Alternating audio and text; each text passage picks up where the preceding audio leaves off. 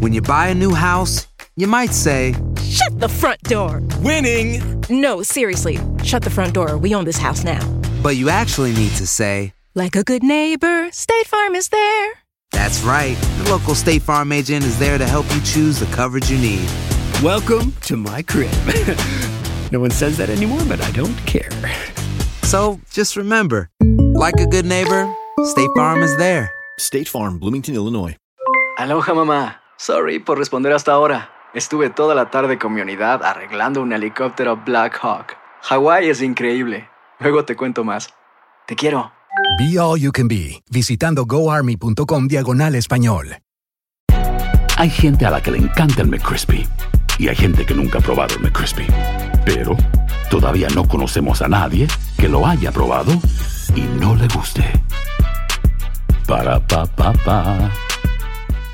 Boost Mobile tiene una gran oferta para que aproveches tu reembolso de impuestos al máximo y te mantengas conectado. Al cambiarte a Boost, recibe un 50% de descuento en tu primer mes de datos ilimitados. O, con un plan ilimitado de 40 dólares, llévate un Samsung Galaxy A15 5G por $39.99. Obtén los mejores teléfonos en las redes 5G más grandes del país. Con Boost Mobile, cambiarse es fácil. Solo visita boostmobile.com. Boost Mobile, sin miedo al éxito. Para clientes nuevos y solamente en línea, requiere AroPay. 50% de descuento en el primer mes requiere un plan de 25 dólares al mes. Aplican otras restricciones. Visita boostmobile.com para detalles.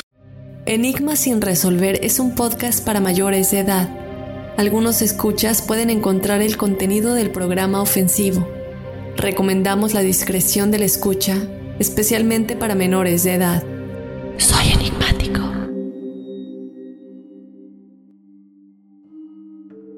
Bienvenidos a otro espacio de testimoniales enigmáticos de Enigmas sin resolver. Otra semana, otro espacio en el que, bueno, tú nos cuentas tus historias, tú nos cuentas tus experiencias paranormales o sobrenaturales. Ya saben que este espacio es únicamente de ustedes, únicamente de todos los enigmáticos, ustedes hacen ese espacio, así que si tú, como todos los demás enigmáticos que ya han participado, nos quieres contar tu historia y quieres ser parte de este episodio, te invito a que nos escribas a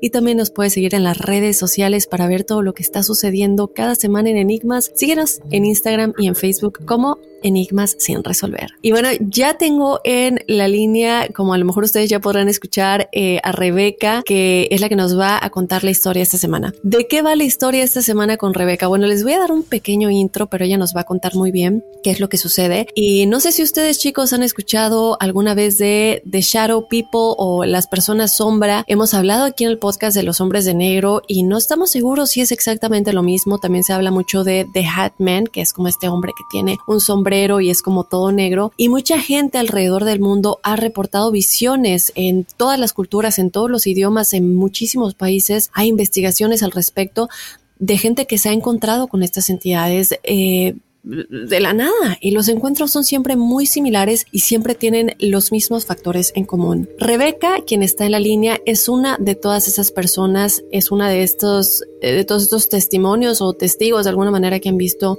a estas entidades. Entonces, Rebeca, te doy la más cordial bienvenida al espacio Enigmas sin resolver. Gracias por escribirnos y estar con nosotros. Hola Dafne, este, espero que mi testimonial les sea interesante a todos los escuchas. Seguro que sí, porque yo creo que no serás la única. De toda la gente que nos escucha, yo creo que no serás la única de verdad que ha, visto este tipo de cosas. Incluso yo tal vez de niña recuerdo algo, algo así. Cuando estaba yo leyendo tu historia dije, creo que yo he vivido esto alguna vez, pero son cosas que como que se quedan en el subconsciente, siento yo, y no recordamos muy bien, sobre todo cuando lo vivimos de niños. Pero Rebeca, a ver, comienza a contarnos un poquito eh, cómo comenzó todo esto, cuál fue tu primer encuentro, de qué va este encuentro con The Shadow People. Pues mira, eh, yo tenía como 12 años y vivía en unos departamentos. Este, resulta que en algún momento comencé a ver con el rabillo del ojo, este, una sombra y caminaba por la casa, se paseaba y lo raro es que era a horas del día, o sea, no sé, 12 del día, 3 de la tarde, había mucha luz y justamente era cuando sí había gente en mi casa, entonces este parecían situaciones como muy normales y no no, no me no me daba miedo, por ejemplo, ¿no? Pero sí, a pesar de que eran situaciones muy normales, como que sí sentía yo una presencia como para voltear o como para investigar qué es lo que estaba pasando, ¿no?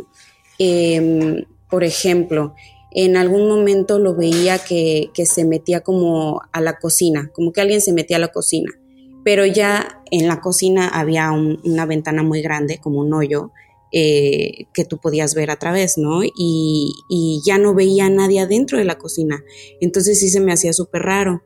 Em, en una ocasión muy, muy singular, estaba yo en, en, la computadora haciendo mis cosas y este, y de, con la periferia del ojo alcanzaba a ver el pasillo de la casa y al fondo el cuarto de mis papás y adentro del cuarto la puerta del baño. Entonces, este, yo vi como alguien del cuarto de mis papás se metió al baño, pero jamás prendió la luz ni nada. Y como te digo, son cositas, pues si mis papás estaban en el cuarto eh, naturalmente yo podía haber pensado pues que era alguno de ellos que se había levantado, ¿no? Y no tenía por qué causarme tanta curiosidad. Sin embargo, yo sentí como la necesidad de saber qué onda. Y eh, cuando veo que nadie enciende la luz del baño, pues ahora sí que digo, no, esto está muy raro. Me levanto a ver y no había nadie en el baño, efectivamente. Me meto al cuarto de mis papás y les pregunto si ellos habían, este, se habían levantado o algo y me dijeron que no, que no, que nadie había ido al baño. Entonces, eran pequeñeces así que, que realmente no me daba miedo, no era como que yo estuviera como atemorizada de lo que, de lo que veía. Yo creo que ni siquiera lo llegaba yo a, a, relacionar con, con que fuera algo paranormal, ¿sabes? Como que en el momento es algo tan normal, tan común que yo creo que tu cabeza le quiere poner una explicación lógica y, listo. Entonces, este, lo comencé a ver así en, varias ocasiones. Yo creo que duró esto como tres meses. Este, que lo veía, lo veía, lo veía.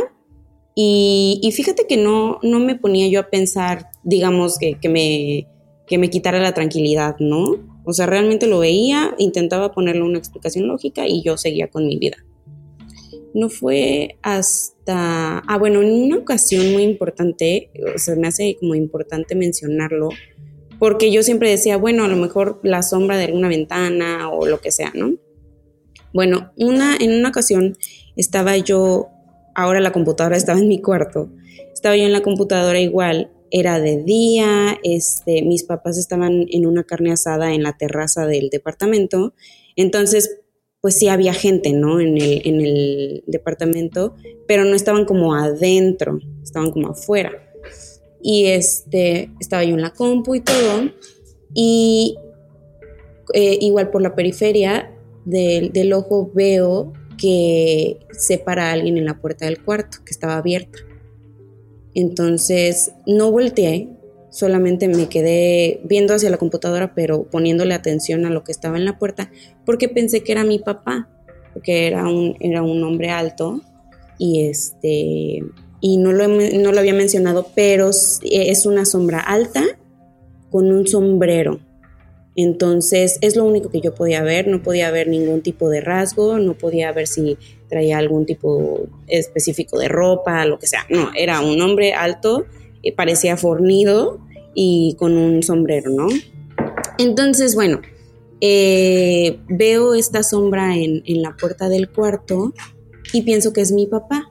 Mi papá, algo muy chistoso, es que él es muy chismosito y le gusta mucho ver lo que estás haciendo en la computadora o en el celular o lo que estés haciendo, como que va de chismoso y se pone atrás de ti a ver qué, qué estás haciendo. Y lo interesante es que siempre hace algún comentario chistoso, o sea, siempre te hace alguna broma, ¿no? Yo veo esta sombra que se para en la puerta, pienso que es mi papá y me quedo esperando el comentario, o sea, me quedo esperando a ver qué me va a decir, ¿no? Y este, yo creo que fácil fue un minuto entero que yo veía esta cosa eh, por, el, por el rabillo del ojo y no me moví. Pero ya después de que vi que pues no hacía ningún comentario ni nada, dije, ¿qué le pasa? Entonces como que me quise voltear a, enfrentarlo y a decirle algo yo y no había nada. Ya no había nadie en la puerta. Entonces fue una situación que yo dije, bueno, me di el tiempo de analizar lo que yo estaba viendo eh, y, no había nada. Entonces, te, repito, no me dio miedo ni nada, pero sí le quise dar una explicación lógica, X, alguna ventana, hizo alguna sombra, no pasa nada y listo. ¿Alguien más de tu familia estaba experimentando estas visiones? Porque bueno, primero nos comentas que ves como que gente entra a la cocina o al baño y pues cuando te llama la atención que no prenden la luz es cuando dices, bueno, ¿qué onda, no? Y en esta ocasión te quedas esperando igual que tu papá te diga algo, no pasa nada y quiere decir que no hay nadie, pero tú lo viste de reojo claramente. ¿Alguien más en tu casa estaba experimentando estas visiones o únicamente se daba contigo? Porque si hay algo que hemos visto en varios historias acerca de estas shadow people o de hatman es que no le pasa a todas las personas que están alrededor, pero es un sujeto en específico el que tiene estas experiencias. Sí, efectivamente, este, no, únicamente vivía con mis papás eh, y no, ellos jamás vieron nada. De hecho, em, ayer les hablé como para eh, recapitular los detalles y no, ellos jamás vieron nada, jamás experimentaron nada. Eh, era únicamente yo la que lo veía y te voy a decir que jamás dije nada, porque como te comento, tampoco me quitaba la tranquilidad y no creí que fuera necesario contarlo con nadie. Al final de cuentas yo pensaba que era cualquier otra cosa lógica, ¿no? Pero no, no le pasaba a nadie más. Sí, ok, sí, porque aquí nos vemos, nos damos cuenta de un patrón que pasa con todas estas historias y tú caes en ese patrón. ¿Qué pasa después? Yo sé que hay una experiencia en específico que te hizo, pues, ahora sí que decir lo que estaba sucediendo porque ya no podías más. Exactamente, sí, eh, como te digo, después como de tres veces meses de estarlo viendo, este, en una ocasión me fui a dormir yo muy tranquila, pues una niña de 12 años no tiene preocupaciones, ¿no? Eh, me fui a dormir y recuerdo que en la madrugada comencé a soñar con esta sombra, comencé a soñar que me perseguía. Ahí mismo en, el complejo de, de, departamentos en donde yo vivía, me perseguía, estaba yo corre y corre y en algún momento me tropiezo. Me volteo panza arriba y lo veo encima de mí. O sea, lo alcanzo a ver literalmente con su cara frente a la mía, pero pues ningún rasgo, yo no podía ver ningún rasgo, era una sombra completamente oscura, este, y pues el sombrero, ¿no? Y del susto me despierto, abro los ojos, no me muevo, pero abro los ojos, muy espantada, y cuando abro los ojos lo veo en la esquina de mi cama parado, eh, y pues me dio muchísimo miedo, ¿no? Me quedé paralizada, yo creo, o sea, como que no supe qué hacer. Y esta sombra comenzó a caminar alrededor de la cama como para llegar hacia mí, ¿no? Eh, cuando, perdón, cuando dices que te quedaste paralizada, ¿te quedaste paralizada por la impresión o era como una subida del muerto? Todavía no. no, eh, fue nada más como que no supe qué hacer, abrí los ojos, lo vi no supe qué hacer, no, decidí no moverme para, para, yo creo también como para ver si yo estaba soñando, si se iba a acabar como la alucinación en algún momento o algo así, pero, pero no, sí continuó, te digo, caminó hacia, o sea, dio la vuelta a la cama y terminó eh, posándose como atrás de mí porque yo estaba en posición fetal, ¿no? En posición fetal y yo le daba la, la espalda a la puerta. Pues haz de cuenta que se puso atrás de mí y yo todavía con muchísimo miedo em, dije, no, pues, o sea, no sé qué está pasando, pero yo lo tengo que confrontar. Mi idea era voltearme a ver si sí había algo, si no había nada o qué, ¿no? Y yo creo que yo muy confiada de que siempre que volteaba no había nada, yo esperaba que lo mismo sucediera, eh, porque yo creo que hoy en día no, no sería tan valiente de hacer eso. Pero me volteo y yo quería voltearme pues 180 grados, ¿no? O sea, como para verlo de frente. Y no pude ni siquiera, o sea, únicamente pude eh, voltearme y quedar de panza arriba eh, en la cama porque algo como que me detuvo. En ese momento fue que yo sentí como que, como dicen, ¿no? Que se me subió el muerto en ese momento. Eh, y lo más feo fue que yo estaba paralizada en la cama, boca arriba, lo veía a él a un lado parado como soldadito, o sea, no se movía, y en algún punto sentí que me empezó a ahorcar. Eh, sentía yo sus manos en mi garganta, o sea, haciéndome presión, porque no era nada más que yo no podía respirar, sino que me dolía la presión que me estaba haciendo, pero él he parado al lado de mí sin mover los brazos ni nada, o sea, solo paradito como, como soldadito.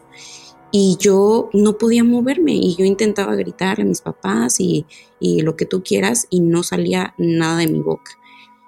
Em, afortunadamente, yo no sé qué es lo que pasó porque escucho que mucha gente dice que, que les dan ganas como de rezar y es lo primero que se les ocurre, ¿no? Yo no soy practicante de ninguna religión, entonces pues no, no fue lo que se me ocurrió hacer. Yo en realidad no sé qué fue lo que pasó, que me pude zafar.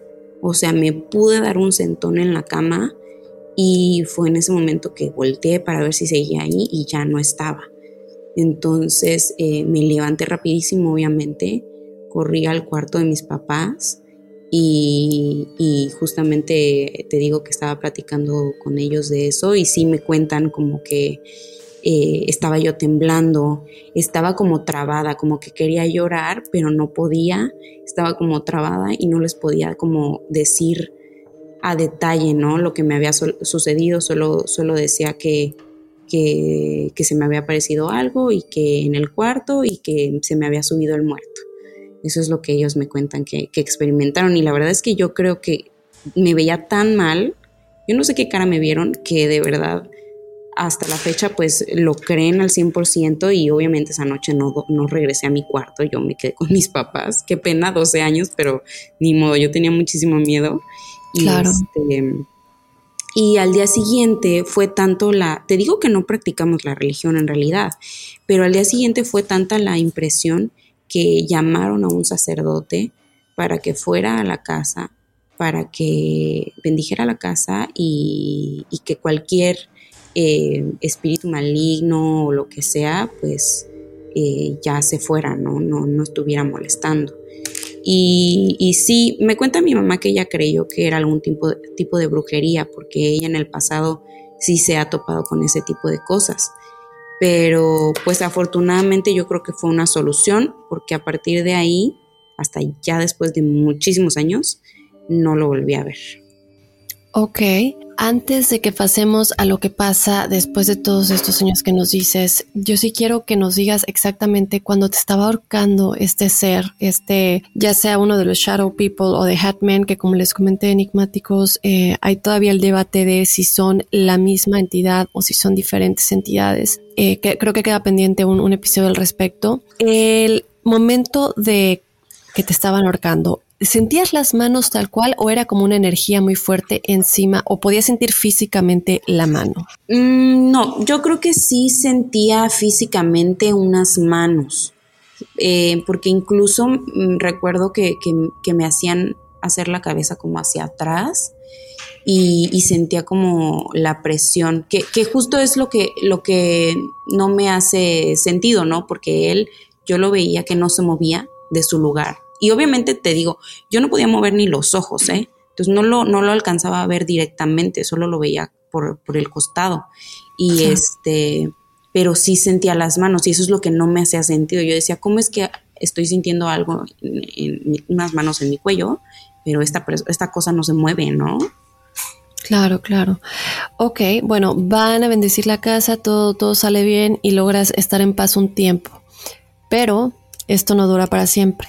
¿Cuánto tiempo pasa hasta que vuelves a tener una experiencia de este tipo y qué pasa exactamente? Pues imagínate que en la primera situación yo tenía 12 años y no fue hasta la universidad, yo tenía como 20, 20 años, yo ya no vivía con mis papás, este, rentaba un cuarto en una casa y ya se me había olvidado, obviamente yo ya no estaba pensando en eso. En una ocasión, una mañana muy, muy, muy temprano, eh, no sé, a lo mejor como cinco y media de la mañana, yo me desperté sin alarma ni nada, simplemente abrí los ojos y em, desde mi posición en la cama yo alcanzaba a ver la puerta del baño del cuarto, ¿no? Y lo vi, lo vi parado en el baño, obviamente mirándome. Y esto es rarísimo porque ahora sí fue de frente. Ya no fue como por el rabillo del ojo como antes, fue de frente y este pero sí me acuerdo que estaba yo muy adormilada. O sea, como que no sé por qué me desperté, pero estaba muy dormida todavía, estaba eh, todavía muy adormilada. Y este, lo vi y no se movía. Y no sé por qué, pero yo sentía como que él quería pasar al cuarto, quería acercarse a mí, pero no podía. Porque te juro se quedó al borde, al borde del baño no, no quiso como acercarse más y yo por una u otra razón me volví a quedar dormida. Eh, me desperté esa mañana y obviamente le hablé a mi mamá. Le hablé para contarle que lo había visto otra vez y pues mi mamá se puso, también se alteró bastante y me dijo, no, pues eh, reza, eh, haz algo para que esa cosa se vaya, no sé qué, pero te comento, como yo no soy religiosa, entonces ni siquiera sé cómo hacer eso. Y me acuerdo que estaba yo haciendo tarea y estaba viendo la tele mientras hablaba con mi mamá. En el momento en que cuelgo con ella, me doy cuenta, ¿no? Que en la tele están pasando justamente un documental del Shadow People y de, de la gente sombra y y de esta persona del sombrero, ¿no? Y cuando empiezo a escuchar las historias de gente que vive literalmente al otro lado del mundo, eh, que son idénticas a mi historia, bueno, hay algunas que sí em, tienen algunos otros detalles, ¿no? Pero más o menos van por la misma línea. Yo me saqué un buen de onda porque dije, no, entonces esto justifica o sea, esto quiere decir que sí fue real, que yo no lo, que mi cabeza no lo inventó, que yo no lo estuve imaginando ni nada, ¿no? Pero eh, afortunadamente yo no sé qué fue, pero eso fue todo. O sea, ya no lo volví a ver, ya no me hizo absolutamente nada. Y no sé, pero yo, yo tengo la teoría de que a lo mejor em, sí son atraídos como por energías negativas, ¿no? Entonces, posiblemente eso es lo que por lo que ya no me pudo hacer nada. Ahora, llega un punto en el que no sabemos si esté relacionado o no con eh, estas experiencias anteriores, pero ya te afecta físicamente a ti en un comportamiento que tus familiares ven y que tú no te acuerdas de ello. Ah, claro. Bueno, eso fue un año después de, de, de cuando me ahorcó, digamos, esta cosa. Un año después, yo para esto ya vivía en otro lugar cerca de la casa de mis abuelos. En alguna ocasión nos reunimos em, en la casa de los abuelos, todos los primos, todos los tíos, y em, yo muy molesta porque mis primos me estaban molestando, me salgo del cuarto y me voy a refugiar, digamos, al cuarto de mis abuelitos, que estaba completamente solo, ya era de noche, y yo quiero encender las luces, ¿no? Del cuarto, eh, la, luz del, del, buró, la lámpara del buró, del buró, la televisión, me acuerdo, y nada encendía. Y para esto, pues es una casa que ya te imaginarás que pues es viejita y las cosas que están en la casa también son viejitas, entonces pues tampoco, tampoco pensé mucho de eso, ¿no? Dije, bueno, las cosas no funcionan, tienen maña, yo no la puedo encender, listo. Me, me acosté a dormir. Eh, a la mañana siguiente me levanto y todos los primos así como que me ven raro, los tíos también, así como que no se acercan mucho a mí, no sé qué. Y yo dije, bueno, me siguen molestando, no pasa nada, me senté a desayunar. Y un primo que estaba al lado de mí me dijo, oye, ¿qué onda contigo anoche? Y le dije, ¿qué onda de qué? Bueno, antes de que yo pudiera terminar de decir eso, mi abuelita le soltó un zape a mi primo y le dijo, tú dedícate a desayunar, cállate, ¿no? Y este, y yo dije, qué raro, ¿no? Ahora sí ya me entró muchísimo la curiosidad. En la tarde que tengo la oportunidad de hablar ya solas con mis primos, les pregunto que qué es lo que había pasado y me empiezan a contar que la noche anterior, cuando yo me fui eh, molesta al cuarto de los abuelos, uno de los primos mayores em, fue a checar, ¿no? Que yo estuviera bien, que qué había pasado con Rebeca, dónde está, y como que me fue a buscar abrió la puerta del cuarto de los abuelos. Ay, es que me da muchísima pena, pero eh, abrió la puerta del cuarto de los abuelos y me vio a mí sobre la cama, em, con las rodillas en el pecho, sentada, y abrazando las, las, las rodillas, las piernas, y meciéndome. Este, obviamente, ahora para esto estaba yo sentada sobre la cama dándole la espalda a, a mi primo, ¿no? A la puerta del cuarto. Eh, le da muchísimo miedo y cierra la puerta y corre con los demás primos y les dice, oigan, Rebeca está haciendo algo muy raro, no sé qué, vengan a ver, bla, bla, bla. Entonces todos los primos se hacen bolita, ¿no? En, la puerta del cuarto y abre de nuevo la puerta el primo y me ven en la misma posición. Para esto habían pasado pues unos minutillos. Me ven en la misma posición, pero volteando hacia la puerta, hacia ellos. Y, una de las primas eh, me, me cuenta que le dio muchísimo, muchísimo, muchísimo miedo porque dice que yo tenía una mirada súper pesada, súper oscura, que tenía los ojos negros y que pasé de ver a mi primo a verla a ella y que pues no pudo soportar la mirada, ella eh, tuvo que voltear eh, a otro lado. Justo en ese momento estaba pasando una tía, ¿no? Que iba al baño, pero pues eh, tenía que pasar por ahí. Y cuando vio toda la conmoción, pues también volteó. Para esto es una de las tías más entronas, ¿no? De la familia, de, de las fuertes, de las que nada le espanta y todo, ¿no? Entonces dice que cuando me vio, y para esto todo me lo contaron los primos, ¿eh? yo no me acuerdo absolutamente nada, eh, dice que la tía me vio y le dio tanto miedo que se siguió al baño y agarró a mi prima, que era su hija, que es su hija, eh, la agarró y la metió al baño con ella y se encerró con ella en el baño.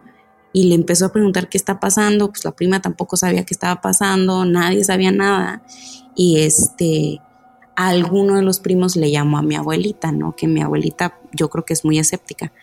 Y, le dijeron, ¿no? Pues Rebeca está haciendo algo muy raro en el cuarto, no sé qué. Em, mi abuelita subió como que creyendo que todo el mundo estaba loco. Y sí, efectivamente, mi, abuelita encendió las luces, eh, se hizo la loca, ¿no? Como que entró a buscar algo. Este, y que para esto yo ya estaba acostada boca abajo eh, con la cara sumergida en, una almohada y pues que según esto no sabían cómo estaba yo respirando, ¿no? Para esto una de las primas, ah, mi abuelita le, le, pide a una de las primas que por favor, que por favor traiga agua bendita y que me eche agua bendita, ¿no?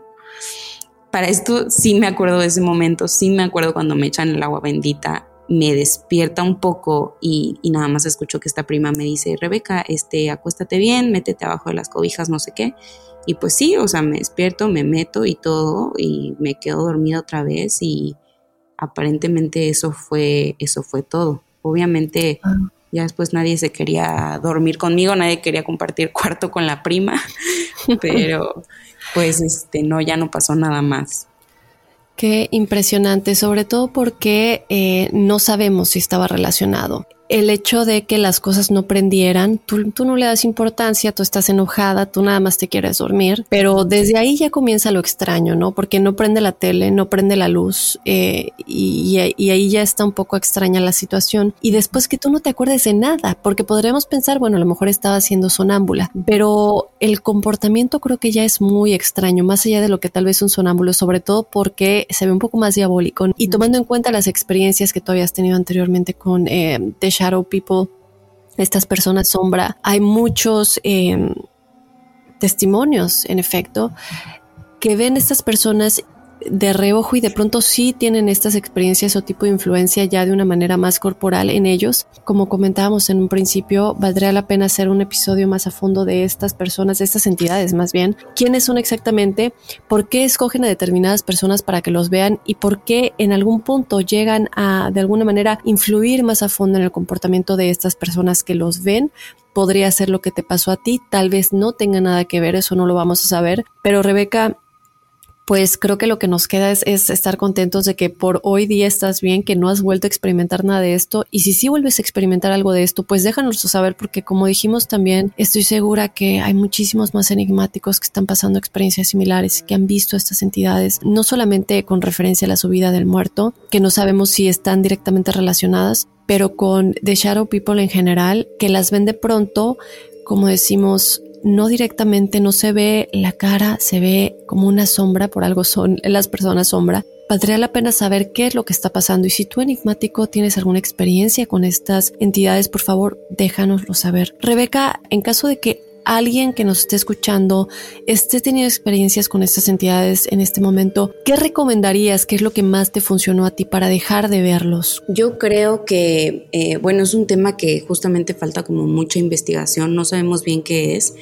pero lo que recomendaría muchísimo y que creo que, cualquier persona eh, puede hacer, aunque no practique religión o practique la religión que sea, este, es intentar mantener una energía positiva, ¿no?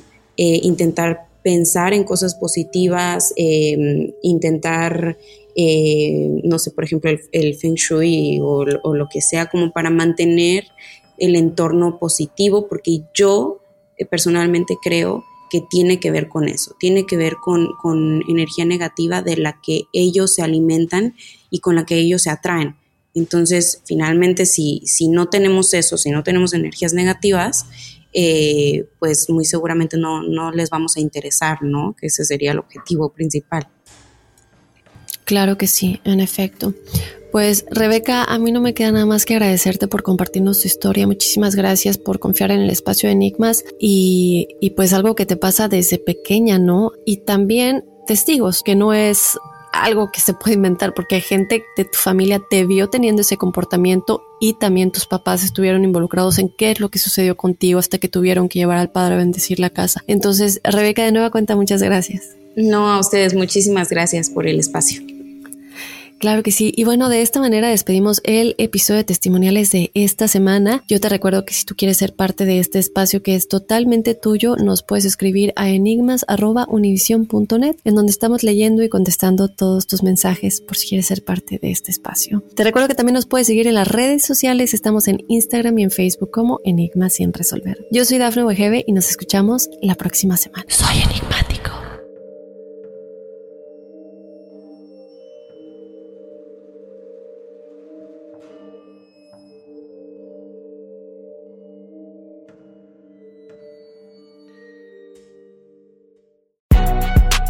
Si no sabes que el Spicy McCrispy tiene Spicy Pepper Sauce en el pan de arriba y en el pan de abajo, ¿qué sabes tú de la vida?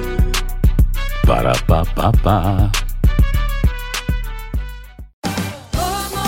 Ahorra más en JCPenney, más tu oportunidad de conocer a Shaquille O'Neal. Este sábado 4 de mayo todos ganan durante la entrega de cupones de 10, 50 o hasta 100 dólares, solo en la tienda mientras duren. De 11 a.m. a 1 p.m., los miembros de JCPenney Rewards tendrán una oportunidad exclusiva de encestar para conocer a Shaq. Habla con un asociado en la tienda o visita jcp.com y conoce más sobre la jugada. JCPenney, vale la pena. Cupón válido el 4 de mayo en selección de estilos. Entrega de cupones solo en la tienda para mayores de 18 años. Ohio, ready for some quick mental health facts? Let's go. Nearly 2 million Ohioans live with a mental health condition. In the U.S., more than 50% of people will be diagnosed with a mental illness in their lifetime. Depression is a leading cause of disability worldwide. So, why are some of us still stigmatizing people living with a mental health condition when we know all of this? Let's listen to the facts and beat the stigma. Ohio, challenge what you know about mental health at beatthestigma.org. Dicen que traigo la suerte a todo el que está a mi lado. Y esa es mi mala fortuna. Basada en el clásico de Juan Rulfo, llega Univisión, El Gallo de Oro. Supongamos que la caponera puede inclinar la suerte a quien ella quiera. ¿Estás tardando en conquistarla? Con Lucero, José Ron y Plutarco Asa. Este gallo está cambiando la vida. En una historia legendaria de amor y azar. No trates de cambiarme, no lo vas a lograr. El Gallo de Oro, gran estreno miércoles 8 de mayo a las 9 por Univisión.